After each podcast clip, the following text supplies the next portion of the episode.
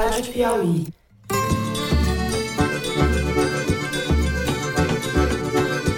Olá, sejam muito bem-vindos ao Foro de Teresina, o podcast de política da revista Piauí.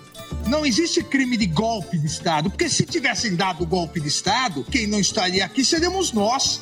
Por isso que as elementares do tipo são bem claras. Tentou, por meio de violência ou grave ameaça, depor o governo legitimamente constituído. Eu, Fernando de Barros Silva, na minha casa em São Paulo, tenho o prazer de conversar com os meus amigos. Não, primeiro com a minha amiga, Thaís Bilenque, aqui pertinho, em São Paulo. Salve, salve, Thaís. Salve, salve, Fernando. O presidente Lula hoje fez um pedido enfático, Fufuca. Eu tenho muita esperança no seu trabalho e eu irei procurar todos os dias de ser grato, mas acima de ser grato, de recompensar essa confiança depositada em mim.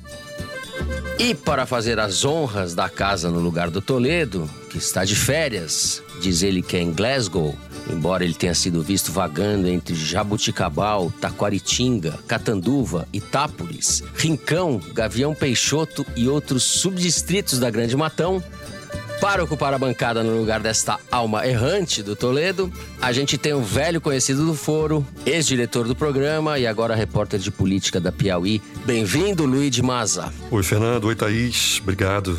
Vamos nessa. Salve, querido. Bem-vindo. Ah, bem-vindo você. Tava com saudade dessa voz de William Bonner. E eu com saudade de vocês. Você fala diretamente do estúdio Madruga, em Brasília. O maior recado que o Congresso dá é em defesa do nosso próprio modelo político eleitoral. A previsão é que no ano que vem nós tenhamos 500 mil candidatos no país. E é indispensável que nós possamos simplificar ainda mais o processo de prestação de contas. Bom, vamos então aos assuntos da semana. O primeiro réu a ser julgado pela baderna criminosa de 8 de janeiro atende pelo nome de Aécio Lúcio Costa Pereira. O nome é sugestivo, mas é só uma coincidência. Esse Aécio é ex-funcionário da Sabesp e foi flagrado dentro do Congresso usando uma camiseta que pedia intervenção militar já.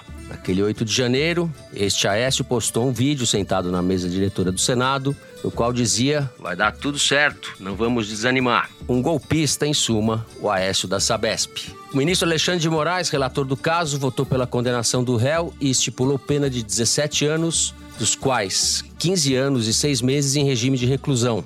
Moraes entendeu que o Aécio da Sabesp cometeu os crimes de abolição violenta do Estado Democrático de Direito, golpe de Estado, dano qualificado contra o ordenamento urbano e o patrimônio cultural e, por fim, associação criminosa. Foi um voto longo e implacável para fixar o parâmetro de como essa turma deve ser tratada.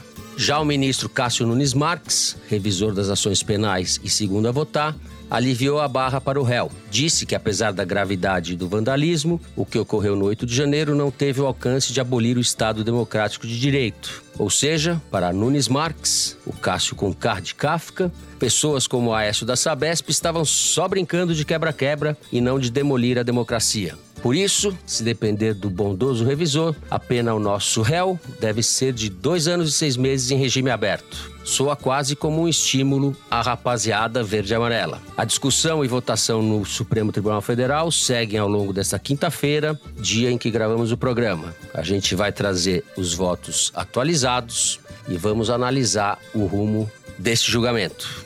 Ainda no primeiro bloco, a gente vai tratar também da delação do tenente-coronel Mauro Cid. O ex-ajudante de ordens de Bolsonaro deixou a prisão depois de 116 dias, usando uma tornozeleira eletrônica em troca do acordo de delação premiada com a Polícia Federal, acordo que foi homologado por Alexandre de Moraes. A gente começa então pela Arraia Milda, que está no banco dos réus, passamos pelo militar faz tudo de Bolsonaro e com sorte chegaremos um dia às cabeças ou à cabeça. No segundo bloco, nós vamos falar do governo que parece uma criança que fez arte e quer esconder as suas estripulias da mamãe. Estamos falando dos novos ministros de Lula, dos marmanjos do Centrão, que tomaram posse em cerimônia quase secreta, como se isso minimizasse o constrangimento. A posse, aliás, seguiu o figurino das indicações, meio acanhadas, na véspera do feriado de 7 de setembro. Lula, que já voltou da cúpula do G20 na Índia, conduziu a portas fechadas as posses de André Fufuca, do PP, no Ministério do Esporte, de Silvio Costa Filho, do Republicanos, no Ministério de Portos e Aeroportos, e de Márcio França, do PSB, que foi deslocado desta para a nova pasta do empreendedorismo, da microempresa e da empresa de pequeno porte. Eu falo como Alckmin, quase. Há quem diga que Fufuca ficou fufurioso com o caráter reservado da cerimônia. É piada, gente. O apresentador não resiste à seriedade desse senhor que tomou o lugar de Ana Moser. O Luigi estava lá, escondido entre os pilotis de Brasília, e vai contar pra gente como andava o clima deste convescote super republicano. Por fim, no último bloco, vamos tratar das mudanças na legislação eleitoral que estão em curso no Congresso. São propostas votadas em regime de urgência para ter vigência já na eleição de 2024 e que afrouxam as regras de controle sobre os políticos e enfraquecem os mecanismos que visam dar maior representatividade ao processo eleitoral. Pretende-se, por exemplo, que nenhum partido seja punido por irregularidades ou falta de prestação de contas, a menos que fique comprovado que o dinheiro público foi usado em benefício de um dirigente. Pretende-se também perdoar todos os que não cumpriram a cota de candidaturas de negros e mulheres nas eleições de 2022. E a prestação de contas parcial, aquela em que os candidatos detalham os gastos antes da eleição, deixaria de existir. Os projetos da chamada mini-reforma contam com o apoio de quase todos os partidos, do PT de Lula ao PP de Arthur Lira. PSOL, Novo e Rede ficaram contra. É o que temos e é isso. Vem com a gente.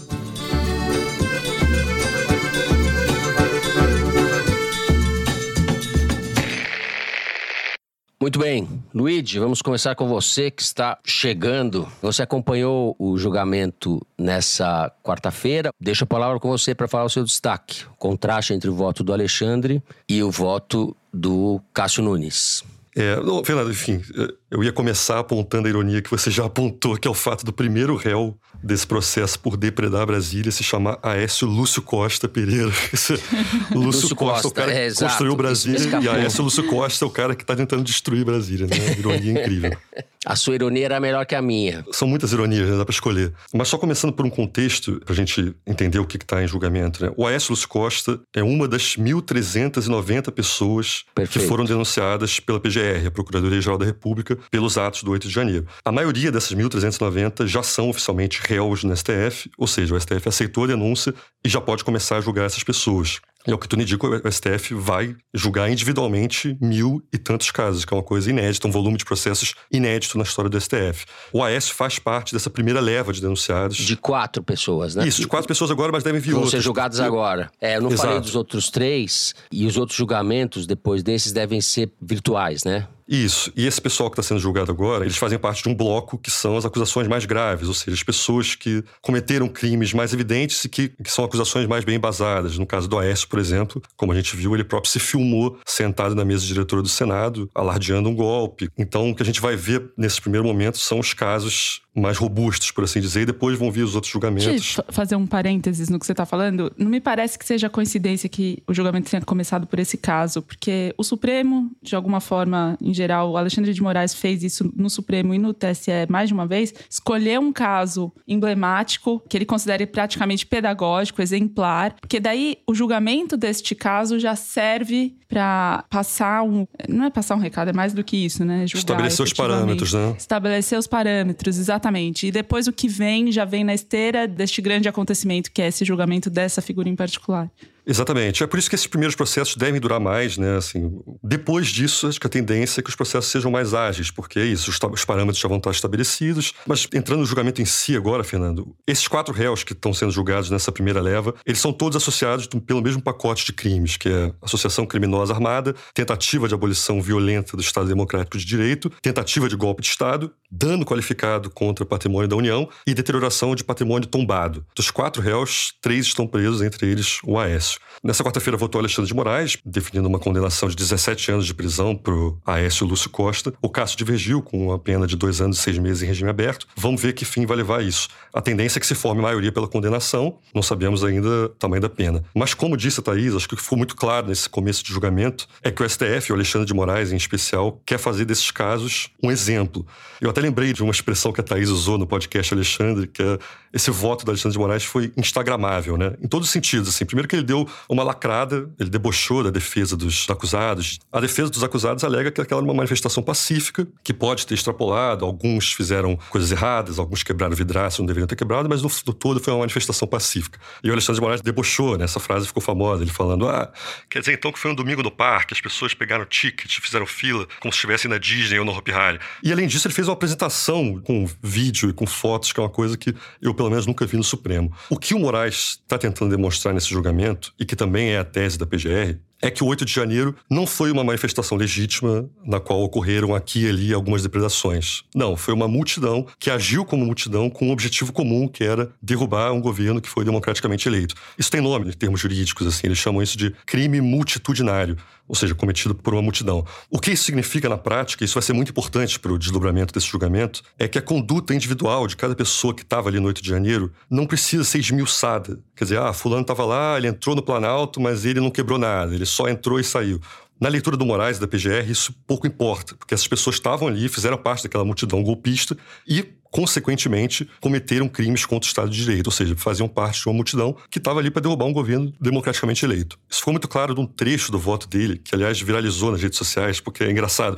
É que eu, em dado momento o Alexandre de Moraes ele leu a transcrição do vídeo que o Aécio Lúcio Costa gravou no Senado, o vídeo que, em que ele se autoincrimina. Isso viralizou porque é engraçado, porque o Alexandre fica lendo os palavrões que o cara falou, né? Estamos aqui, Senado, não sei o quê.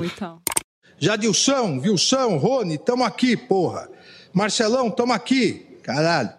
Mas o, o que é ilustrativo disso que eu estou falando é que o Alexandre de Moraes, quando ele lê esse, essa transcrição, ele sublinha, ele repete um trecho em que o Aécio fala assim: É isso aí, pessoal, vai dar certo. Aí o Alexandre de Moraes até repete: vai dar certo. Ele está sublinhando isso porque eu quero dizer o seguinte: vai dar certo no sentido de que os caras tinham um plano, então, alguma coisa estava dando certo, no sentido de que eles sabiam onde eles queriam chegar. Não era uma coisa espontânea que surgiu ali de modo imprevisível, assim, os caras tinham uma ideia do que eles estavam fazendo. Inclusive, ele, ele cita ao longo do voto, né, Luiz, os acontecimentos que antecederam o 8 de janeiro, a tentativa de. Aí sim, um ato evidentemente terrorista, que seria a explosão daquele caminhão no aeroporto de Brasília, caminhão de combustível, etc., né? Que foi feito por gente que estava no acampamento. Exato, ele mostra inclusive fotos do acampamento, né, com as bandeiras dizendo que o Lula não prestava, que o governo tinha que ser derrubado, pedindo intervenção federal. É, é como você falou, ele fez esse link.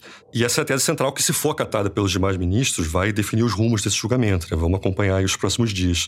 E vai abrir um precedente histórico também muito grande, porque o STF nunca julgou um caso, pelo menos desse volume, que diga respeito a golpe de Estado. É um crime que não tem muita aplicação em casos que já chegaram ao STF e que, enfim, pode ter utilidade futura pelos rumos que o Brasil está tomando. Agora, só algumas ressalvas que eu acho que é importante comentar aqui com relação à condução desse processo, até para contemplar o que a defesa dos acusados está dizendo. Né? Os advogados dos réus, eles tem principalmente dois argumentos para contestar esse julgamento. Um deles é de que o processo não deveria estar correndo no Supremo, porque os acusados não têm foro privilegiado, são pessoas comuns, portanto, deveriam estar sendo julgados em primeira instância e não na terceira instância. E a outra, o outro argumento é que os acusados não deveriam ser julgados como parte de uma multidão, que é a tese do Alexandre de Moraes. Né? O que os advogados querem defender é que as condutas individuais têm que ser analisadas, ou seja, fulaninho tem que saber se ele jogou uma pedra no vidraça ou se ele só pisou no monumento tal. Eu conversei com o Rafael Maffei, que é professor de Direito na USP, está acompanhando esse caso desde o começo, até para tentar entender melhor se essas alegações fazem sentido ou não. O que ele me explicou é que faz sentido até certo grau. Ele acha, por exemplo, que a PGR talvez tenha exagerado na dose um pouco ao denunciar todas essas pessoas por dano a patrimônio tombado, não um dano ao patrimônio da União.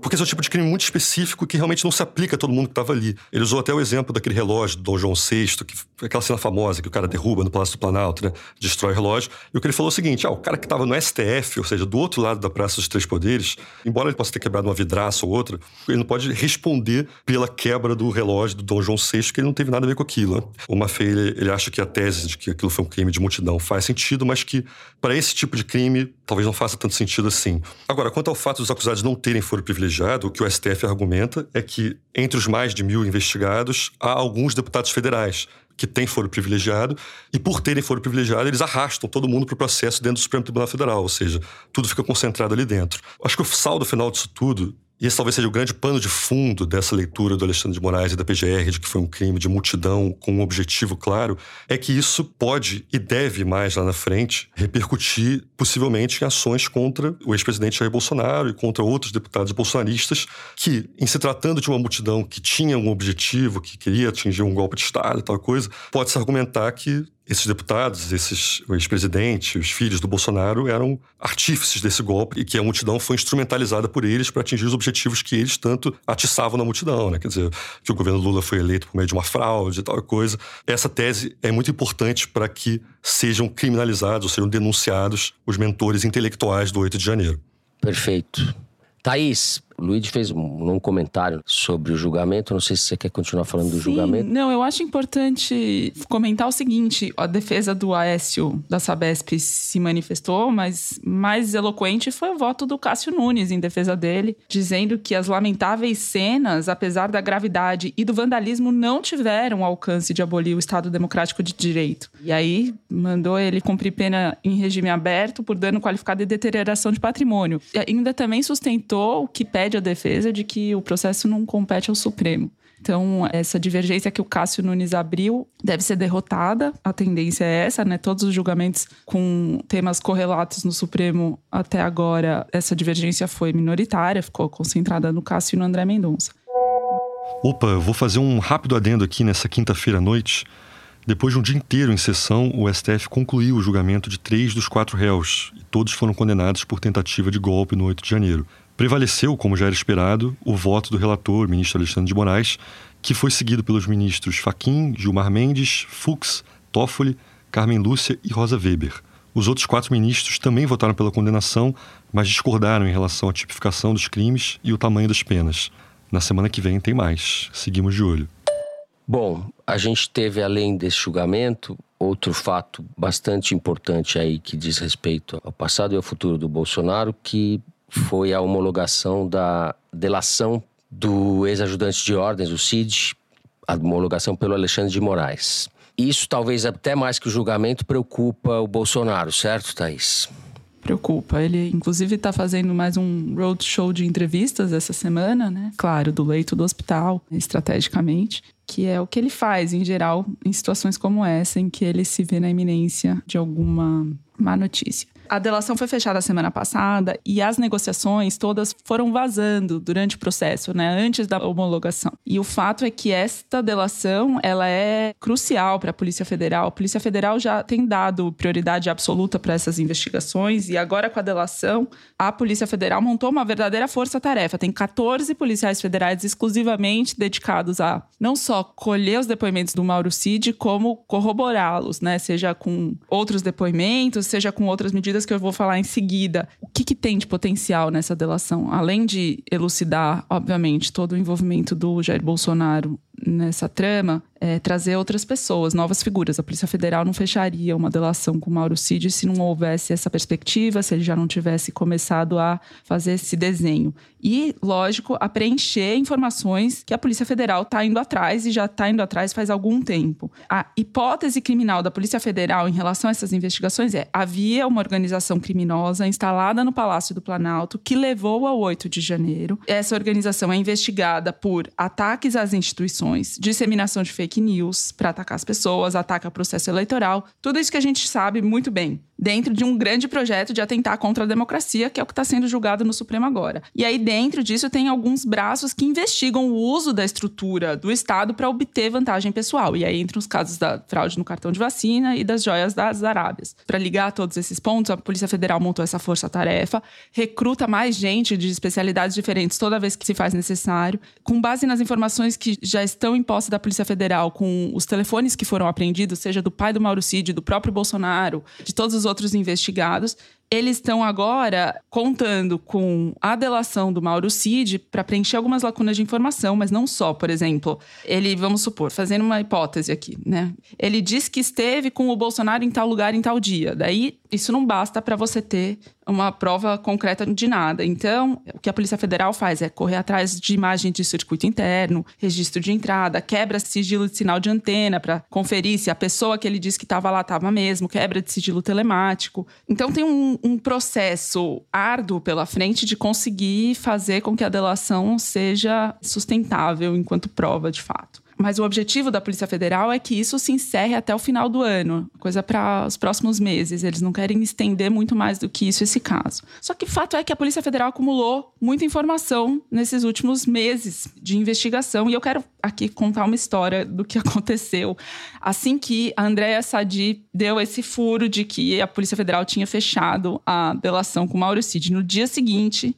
Humberto Jacques, que é um subprocurador-geral da República, um dos mais próximos ao Augusto Aras, manda um ofício para o Mauro Cid, assinado por ele, um ofício, um documento oficial da PGR, basicamente consultando se o Mauro Cid queria, em vez de fechar a delação com a Polícia Federal, fazer com o Ministério Público. Isso é bastante nonsense por alguns motivos. O primeiro deles é que a delação tem que partir de quem pretende delatar, nunca da autoridade. E segundo, que o Ministério Público não tem acesso às informações que a Polícia Federal acumulou ao longo das investigações, tanto não tem que precisaria pedir para a Polícia Federal. E é isso que o próprio Humberto Jacques diz nesse ofício. Ele fala assim que caso houvesse, né, um avanço nessas negociações, o Ministério Público pediria um relatório para a Polícia Federal apontando, no conjunto das investigações, quais lacunas a delação colmataria bem como que novas linhas de investigação ela abre. Depois ele fala que também pediria o pronunciamento da Polícia Federal quanto à ausência de possibilidade de comprovação dos fatos criminosos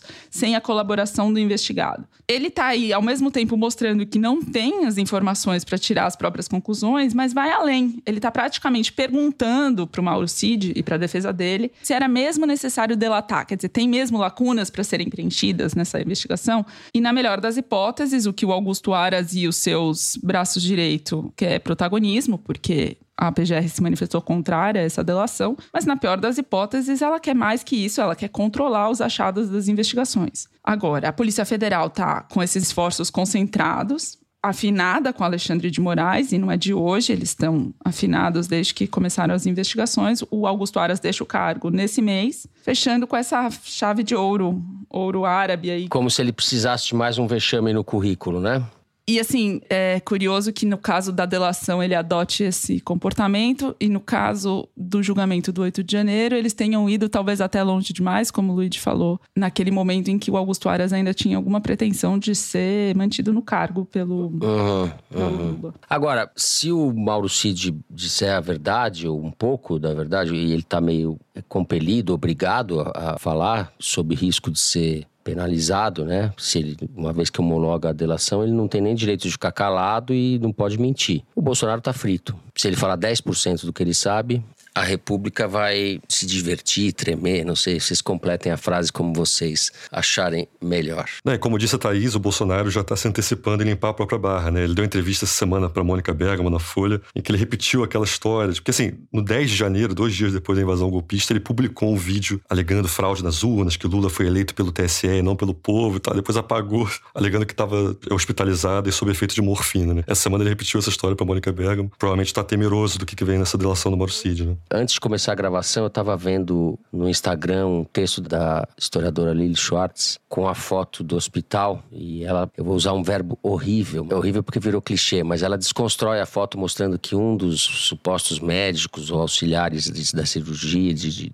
tratamento ali, estava sem luva, e ela vai levantando aspectos da imagem para justamente falar dessa vitimização que aquele recorre, ele Bolsonaro, toda vez que ele está no corner, né? Então a gente encerra o primeiro bloco do programa por aqui. Vamos para um rápido intervalo e na sequência falamos dos novos ministros de Lula. Já voltamos.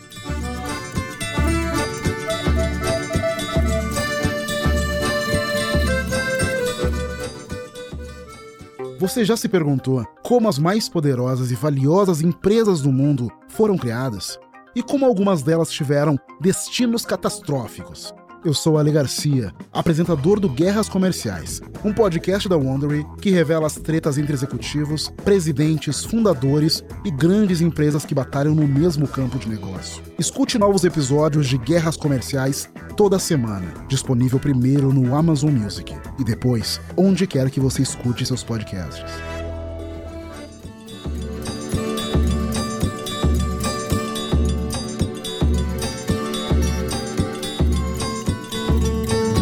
Bem, Luigi, vamos com você. Tivemos a posse desses novos ministros, do Fufuca, do Silvio e o manejo do Márcio França para esse novo ministério. E você estava lá fantasiado de garçom dentro do, do ministério, cobrindo toda brincadeira.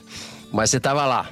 Eu chamei atenção para esse aspecto semi-clandestino das cerimônias de posse. que mais que você destaca? Não, eu acho que esse é o lead da coisa mesmo, Fernando, para usar o jargão jornalístico assim, né? Porque basta pensar que na terça-noite, quando a gente estava aqui batendo a pauta do foro, ainda não se sabia se ia ter posse ou não, se ia ser no Ministério, se ia ser no Palácio do Planalto. Das nove da noite da terça-feira, os assessores do Lula atualizaram a agenda dele e constava uma reunião, tanto com o André Fufuca quanto com o Silvio Costa Filho, mas não dizia se era uma posse ou não, enfim. Não sabia se era uma posse, era um baile à fantasia, que é todo mundo de máscara, né? Podia ser fantasia. Mas foi, como você falou na abertura do programa, Fernando, foi uma posse envergonhada, né? Tudo começou com o anúncio dos novos ministros, né? Essa negociação para que o Centrão abocanhasse mais dois ministérios estava rolando há dois meses e o Lula decidiu fazer o um anúncio no 6 de setembro, quando todo mundo já estava preocupado com o feriadão, ninguém estava muito se atentando ao noticiário. Pois bem, o Lula recebeu os dois para conversar no Palácio do Planalto, a portas fechadas, a imprensa não teve acesso ao encontro. E foi um encontro bem informal. Tanto o Silvio Costa Filho quanto o Fufuca levaram as mulheres, os filhos. O Silvio Costa Filho levou o pai dele, que é o ex-deputado Silvio Costa. E depois de uma hora, mais ou menos, todos, exceto Lula, desceram para fazer uma coletiva de imprensa protocolar. Se apresentaram jornalistas, disseram estar abertos para entrevistas. Mas acho que a grande notícia foi, novamente, o Lula não estar lá. Depois disso, ainda na quarta-feira, os ministros fizeram suas próprias cerimônias de posse dentro dos ministérios, ou seja, o Fufuca fez uma cerimônia de posse no Ministério do Esporte, que ele está assumindo agora, e o Silvio Costa Filho fez uma cerimônia no Ministério de Portos e Aeroportos. Ambas as cerimônias sem a presença do Lula. Isso chama atenção porque é diferente de tudo que aconteceu até aqui. É diferente até da entrada do Celso Sabino no governo. Celso Sabino, que também é o nome do Centrão, né? Ele foi uma indicação do União Brasil, que é o partido dele. Ele assumiu o Ministério do Turismo no começo de agosto, no lugar da Daniela do Vaguinho, que também foi outra negociação que se arrastou por muito tempo e tal. O Celso Sabino teve direito a uma cerimônia no Palácio do Planalto, como era praxe. O Lula teve lá, falou e tudo mais. Dessa vez foi muito diferente. E podem parecer coisas pequenas, mas obviamente tudo isso tem um significado político, né? E não deu outra. Nessa quarta-feira circularam na imprensa várias notinhas em que se dizia que o Arthur Lira, que é do PP, o mesmo partido do André Fufuca, tinha ficado chateado com o tratamento que o Lula deu aos novos ministros. Enfim, como sempre, o Centrão aparecendo no noticiário como estando insatisfeito com alguma coisa, né? Mas eu tive lá na posse do Silvio Costa Filho, que foi a primeira das posses, ela aconteceu no começo da tarde de, de quarta-feira, e eu esbarrei no Fufuca ali no meio daquele convescote da entrada do evento, e eu perguntei para ele se ele ficou incomodado com isso, ele falou, não, a gente não tem essa vaidade, no caso, a vaidade do Celso Sabino, né? Ele deu a entender que foi uma escolha deles a cerimônia ter sido dessa forma, o que não aconteceu de verdade, né? Mas eu acho que esse episódio todo da posse dos ministros é ilustrativo de como tem sido essa relação do Lula com o Congresso no terceiro mandato, né? Porque o Lula, embora seja essa figura essencialmente conciliadora e ele esteja dando ao Centrão o que o Centrão quer, no fim das contas, parece que ele terceiriza a negociação com o Congresso, é como se ele não quisesse se meter nessas pequenas negociações do dia a dia. Na posse do Silvio Costa Filho, que se deu num auditório que fica no subsolo do Ministério de Portos e Aeroportos, e estava muito calor, entre outros motivos, que o ar-condicionado não estava funcionando direito, mas estava muito calor porque estava abarrotado de gente, assim, Brasília inteira estava lá. Estavam os ministros, estava o vice-presidente Geraldo Alckmin, o ministro das Relações Institucionais Alexandre Padilha, a presidente do PT, Gleisi Hoffmann, Paulo Teixeira, Lindbergh, o Marcelo Freixo, além de nomes consagrados do MDBismo, como Romero Jucá, Eunício Oliveira, até o Crivella estava lá, enfim, tava Tudo boa uma... gente, turminha. Exato, tava uma confraternização geral, menos o Lula. Mais tarde, no mesmo dia, teve também a cerimônia no André Fufuca, no Ministério do Esporte. Enquanto isso tudo acontecia, o Lula estava no Palácio do Planalto recebendo o Joseph Stiglitz, que é ganhador do Nobel da Economia e tal, para uma reunião para um assunto totalmente frio, né? Por mais que seja, claro, um encontro prestigiado. Ou seja, o Lula deliberadamente não quis participar daquilo. Ficou muito claro que essa troca foi especialmente incômoda para o governo. Inclusive, a Janja tweetou dizendo que não estava feliz com o que estava acontecendo. A Ana Moser saiu do Ministério do Esporte dando entrevista dizendo que estava muito chateada, que era uma aposentadoria precoce e tal. E pode-se argumentar que, bom, ah, o Lula tem razão, ele tem que realmente peitar o centrão porque os caras estão achacando o governo. Eu acho que há uma verdade nisso. Mas, por outro lado, o governo também não oferece alternativa. Eles estão dando espaço para o centrão no governo e nem tem, em contrapartida, uma certeza de que esse bloco, o PP e republicanos, vão estar efetivamente na base do governo. É, foi até engraçado. Isso foi a grande pergunta do dia ontem. Assim, o, na coletiva que o Fufuca deu depois de tomar posse no Palácio do Planalto, um dos jornalistas perguntou para ele: ministro, dos 49 deputados do PP, quantos agora são da base do governo? E ele conversou, falou: é, a gente vai ver, o PP está sempre presente em votações importantes e tal. O José Guimarães, que é deputado do PT, que estava também no encontro, na reunião a portas fechadas em que foi feita a posse, também desconversou, falou: é, bom, a gente está conseguindo, até PEC a gente já aprovou, sei que. Eu perguntei para Grace Hoffman também, deputada, agora o PP é base do governo? Ela saiu andando e falou, ah, agora eu vou tirar uma foto ali. Simplesmente não querem responder. Ou seja, é um desconforto geral e eles não têm certeza Sim. se isso vai dar frutos realmente, né? A gente pode resumir, talvez, dizendo que o toma lá foi dado, o da cá é que a gente não tem. E o toma lá foi dado com ressalvas, como disse a Thaís no programa da semana passada, o apetite do Centrão e desses partidos especificamente era muito maior, né? Eles saíram pedindo o Ministério da Saúde, etc. Eles tiveram que se contentar, vamos ver se se contentaram mesmo, só o tempo dirá, com essas pastas menores, entre aspas, mas menores, né? O Ministério da Saúde é mais estratégico e o Lula resistiu à investida. E agora tem essa dúvida sobre o Dakar, né, Thaís? Essa quarta-feira em Brasília, quente pelo visto, ela é daquelas excelentes quarta-feiras para você ficar assim só olhando, observando, porque ela é toda feita de gestos. Então, os gestos do Lula você já descreveu perfeitamente. Agora, outra pessoa também se manifestou só por meio de gestos, que foi o Arthur Lira, que é quem é responsável pelo Dakar. Como foi a quarta-feira do Arthur Lira? Ele foi de manhã a essa posse secreta no Palácio do Planalto, sentou do lado do Lula na mesa redonda, onde foi dado o termo de posse para os novos ministros, foi embora de lá mudo, se recusou também, assim como Lula, a ir para posse do Silvio Costa Filho e também na do Fufuca mais tarde. Quando Ciro Nogueira foi empossado ministro da Casa Civil, o Arthur Lira foi para Globo News, ficou dando entrevista a tarde inteira, elogiando um, outro, todo mundo tal. Dessa vez, ele ficou calado e fez um só ato que foi prorrogar as CPIs que já estão em curso no Congresso, sendo que uma delas, a do MST, é a grande vitrine, talvez única da oposição no momento. Você colheu aí, Luiz, algumas pílulas né, do estado de ânimo de gente do governo e gente do PT. Eu também colhi alguma coisa em ON, por exemplo, o ministro Paulo Teixeira fala que, bom, foi uma operação importante para busca de estabilidade, de maioria no Congresso e tal. Mas em off, conversando com outras figuras do governo, existe um certo senso, eu colhi pelo menos um certo senso de alívio, porque temia-se pelo pior sem isso. Quer dizer, aquela faca no pescoço da MP da Esplanada, né, quase implodindo o governo, faltando horas para ela expirar e tal, existia uma tensão com como isso poderia continuar se reproduzindo. Então, essas posses, esse novo momento, essa acomodação, traz um certo respiro, um pouquinho mais de fôlego para o governo, mas em hipótese alguma existe conforto. É uma negociação permanente com Arthur Lira. Ele já pleiteia muito mais cargos, já pleiteia a presidência da Caixa, que também está numa enrolação para sair já tem meses, manda recado o tempo inteiro.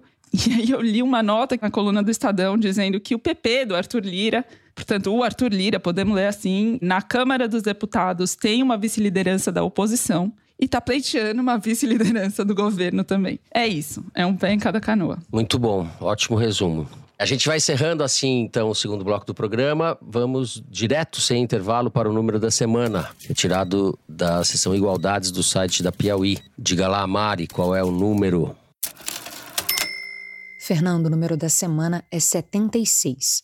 Entre janeiro e agosto desse ano, 76 quilômetros quadrados da Amazônia foram desmatados pelo garimpo ilegal. Isso é mais do que foi desmatado em 2022 inteiro. Um estudo feito pela UFMG, que cruzou dados da Agência Nacional de Mineração e imagens de satélite do INPE, mostrou que das 158 toneladas de ouro extraído no Brasil, 10 toneladas e meia vieram de operações ilegais. O Igualdades dessa semana, assinado pela Lara Machado, pela Amanda Gorziza e pela Renata Buono, traz um retrato da mineração ilegal no país. Mostra também que o estado do Pará concentra 94 de cada 100 registros de mineração ilegal entre 2021 e 2022. O que mais chama atenção, Mária, é que esses dados eles são o registro de ouro que é feito regularmente na Agência Nacional de Mineração, né? Quer dizer, é ouro que é lavado como se fosse legal, sendo que é ilegal. É possível que esse número seja muito maior, né? Agora, eu sou leigo nisso, né? Eu sou leigo em tudo, na verdade, mas algo está errado, né? Porque nós temos um governo novo que supostamente está combatendo o desmatamento de maneira geral e o garimpo ilegal, operações e mais operações da Polícia Federal, não sei quantas dragas e barcas, etc., apreendidas, a gente, essas coisas não são ficção, realmente a polícia está agindo. E, no entanto, segundo esse estudo da Federal de Minas Gerais, que cruzou os dados com a Agência Nacional de Mineração e satélite do INPE e tal, nós estamos enxugando gelo, pelo jeito. Thais Bilenque, você que entende do ouro do Bahrein? O Bahrein era, não era nem ouro, né? Se era banhado, a ouro era muito. Como... É o barquinho do Bahrein lá, não era um barquinho? Eu de bijuteria. Trouxeram um barquinho do Bahrein, é. Então é isso. A gente encerra assim o número da semana, vamos para um intervalo rápido e na volta falamos de reforma eleitoral. Já voltamos.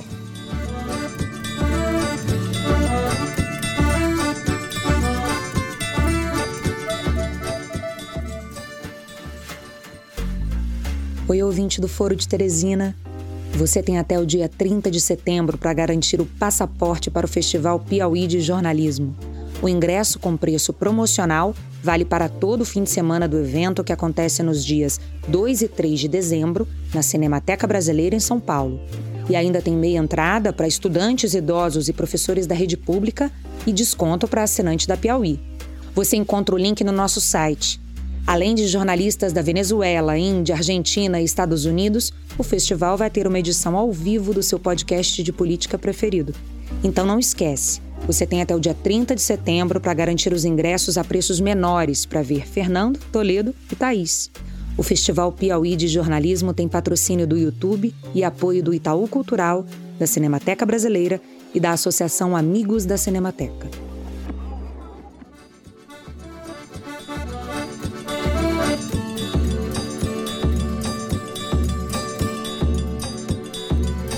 Bem, Thaís, então vamos com você. Está em curso a votação pela Câmara dessa reforma eleitoral, que estamos usando o eufemismo, de certa forma, flexibiliza as regras e facilita praticamente que os parlamentares e os políticos não prestem menos conta do que já prestavam, que possam burlar as cotas raciais e de gênero com mais facilidade, ou seja, é uma reforma que, no conjunto, e você vai detalhar ela um pouco, parece um grande retrocesso para a cidadania, vamos dizer assim.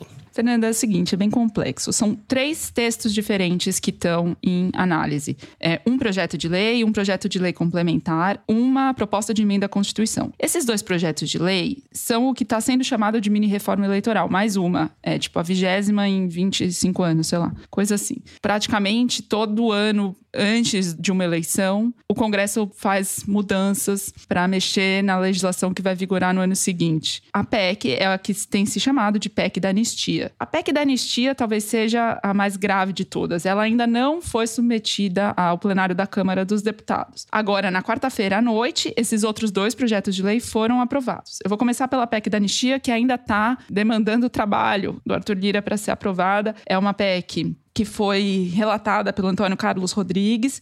Isso não é em vão. Antônio Carlos Rodrigues é um deputado do PL do Valdemar, muito ligado ao Valdemar, foi ministro da Dilma, tem ligações com o PT, nunca escondeu. Portanto, é uma escolha que une o PL ao PT de alguma forma, deixa digitais do governo. E o governo também não Esse escondeu que estava Rodrigues, favorável. eu me lembro dele, ele era vereador centrão do Celso Pita, em São Paulo. É uma longa ficha de serviços prestados à nação. É, ele chegou a assumir mandato como senador, salvo engano, ele era suplente e assumiu, enfim. Essa PEC que ele relata prevê praticamente um perdão de multas somadas de todos os partidos que chega a 23 bilhões de reais. As organizações de sociedade civil estão dizendo que a maior anistia já dada pelo Congresso a ele próprio e prevê aí essas coisas que você mencionou. Por exemplo, entre esses 23 bilhões, tem as multas que seriam aplicadas aos partidos que não destinaram 30% dos recursos às candidatas mulheres e nem os 50% aos candidatos pretos pardos. Mas mais do que não cobrar a multa, a PEC perdoaria o descumprimento. Então ninguém perde mandato por causa disso, ou praticamente libera para que isso volte a acontecer, que os partidos voltem a não respeitar as cotas. A PEC também reduz a obrigatoriedade do financiamento de candidatos negros, que estava prevista em 50%, porque era para ser proporcional entre brancos e negros, e estabelece que o, o mínimo necessário é 20%. Eu conversei com a Lara Mesquita, que é cientista política e pesquisadora na Fundação Getúlio Vargas. Ela diz que isso é muito grave, o que está previsto nessa PEC, porque a transferência de recurso né, das cotas, que valeu em 2022, já não era uma regra nova. Então, o argumento dos deputados agora é que eles merecem a anistia porque tinha mudado a regra, então não deu tempo de se adequar, mas não é verdade, porque já havia uma regra antes, só que eles transformaram essa regra em PEC, em emenda constitucional, que deveria ser mais rígido, mais forte ainda, porque não tem nada mais robusto no ordenamento jurídico do que uma emenda constitucional. Então, é muito detalhe, mas muito importante isso, porque essa PEC sendo aprovada, ela está praticamente fazendo, nas palavras da Lara Mesquita, da Constituição uma piada. Quando você aprova uma emenda, é um ano e meio depois, estão perdoando, você está rasgando a Constituição nesse aspecto, né? E diz ela assim, depois do governo Bolsonaro, depois da Lava Jato, em que a Constituição, as regras do jogo foram tão ameaçadas, os deputados, a Câmara dos Deputados, aprovar isso em plenário é um recado, é uma direção muito errada do que deveria estar acontecendo agora.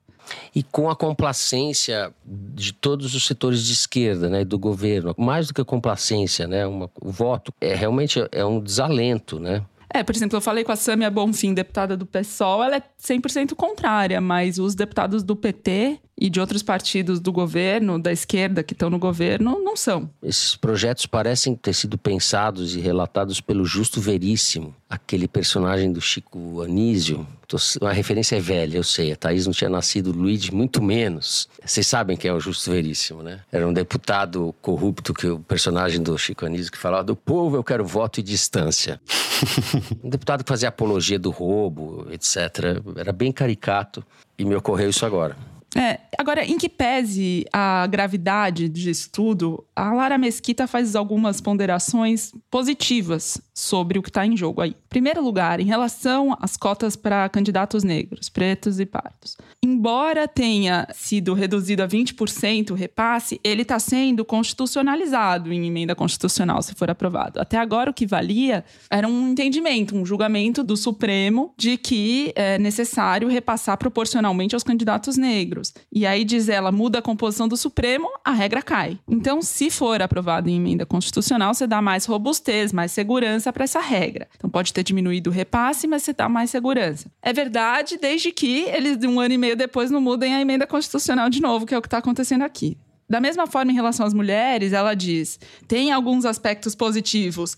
Por exemplo, permite que candidatas usem os repasses que elas recebem dos fundos eleitoral e partidário para garantir sua própria segurança quando tiver comprovada a ameaça à sua integridade física, coisa que até agora não era permitido. Homens e mulheres, mas mulheres estão mais suscetíveis a ameaças que tais. E também obriga os partidos a repassarem os recursos até um mês antes da eleição propriamente dita o que acontece com candidatura laranja de mulher, e isso não é só de 2022, em 2018 isso aconteceu também, é que os partidos deixavam para repassar verba para candidaturas de mulheres, porque eles eram obrigados a fazer isso, no último dia, no penúltimo dia. Não dava tempo de fazer campanha e muito menos gastar aquele dinheiro. O dinheiro voltava para o partido. Vários escândalos, né? Então, exatamente, vários escândalos estouraram, capitaneados até pela Renata Abreu, que é presidente do Podemos e fez isso com candidatas mulheres, segundo denúncias, em São Paulo. Então, ao estabelecer esse prazo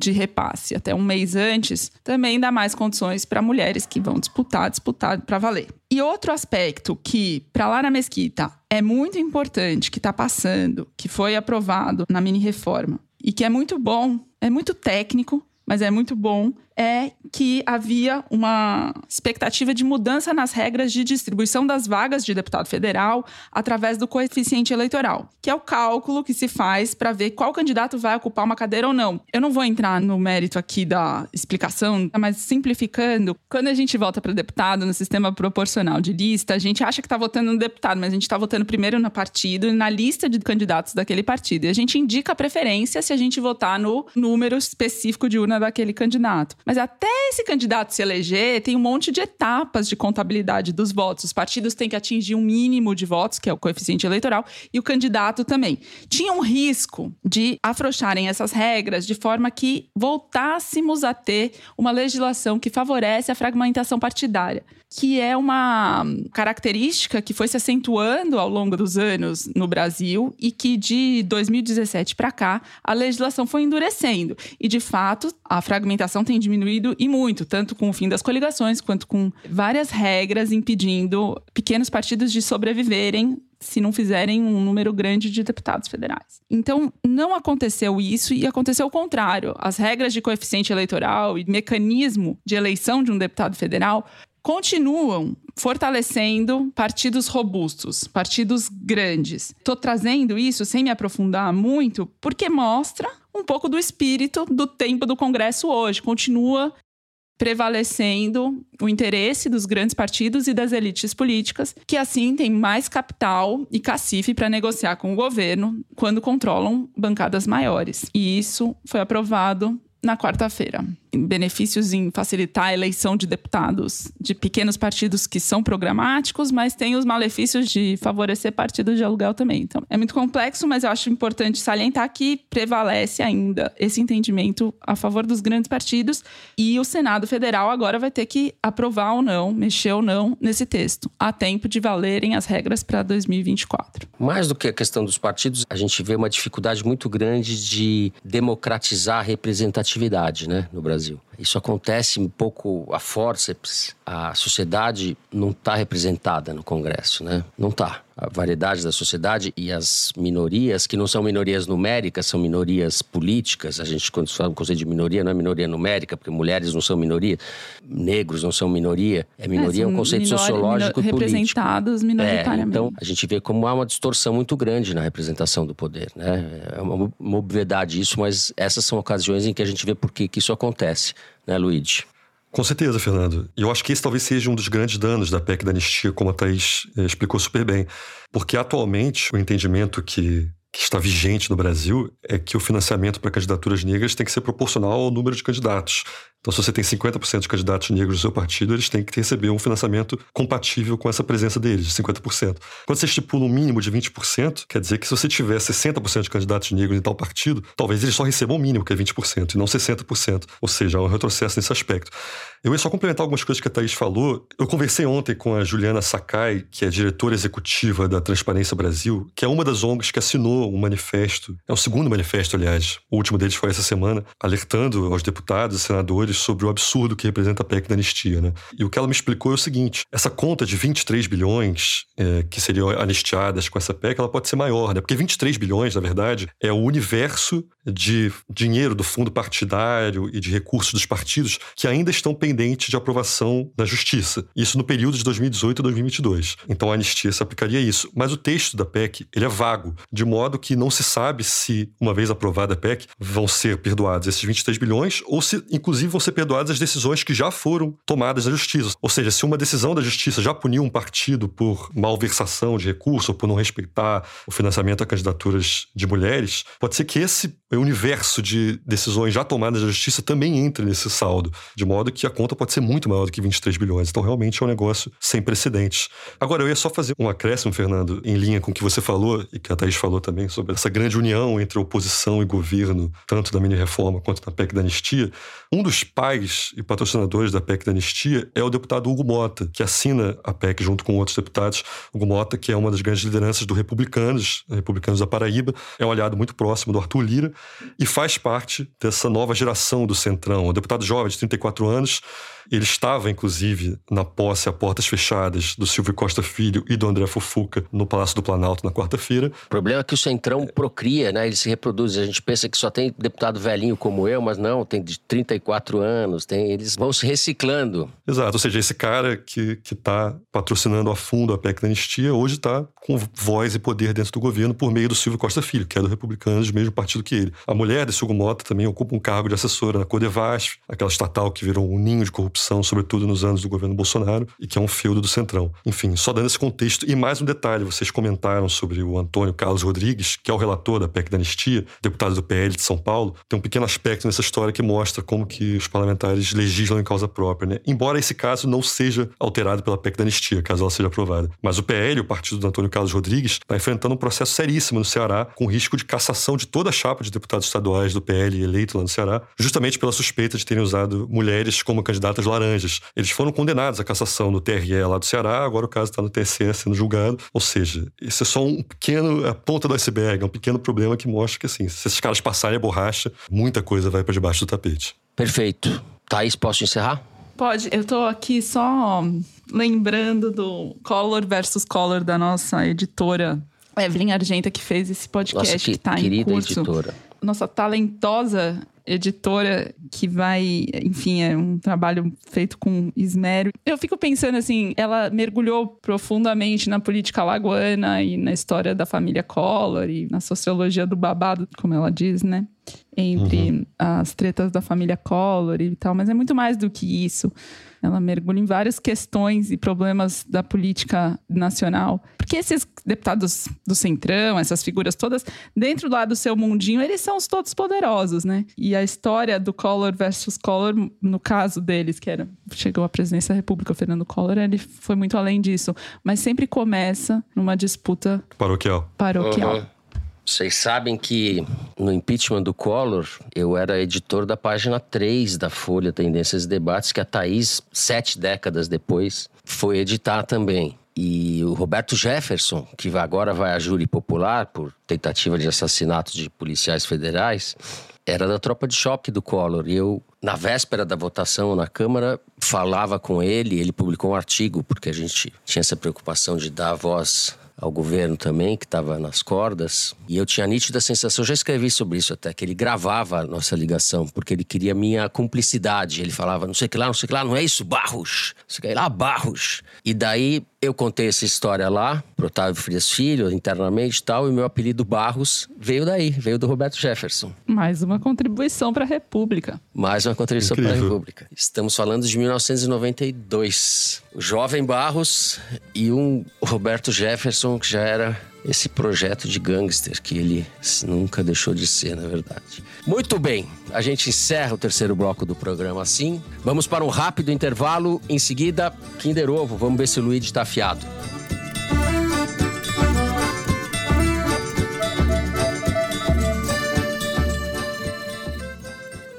Comunicar é, por definição, tornar alguma coisa comum entre as partes. No nosso caso, informações, que podem ser desde a delação do Mauro Cid até simplesmente coisas do dia a dia, tipo pedir um copo d'água. Só que nem sempre as palavras sozinhas são suficientes para ajudar a gente a entender o mundo. No Rádio Novelo Apresenta dessa semana, eu, Evelyn Argenta e a Bia Guimarães te contamos duas histórias onde saber interpretar faz toda a diferença. Na primeira delas, a interpretação ao pé da letra e o caso de um presidente que leu o próprio destino de um jeito bem freestyle.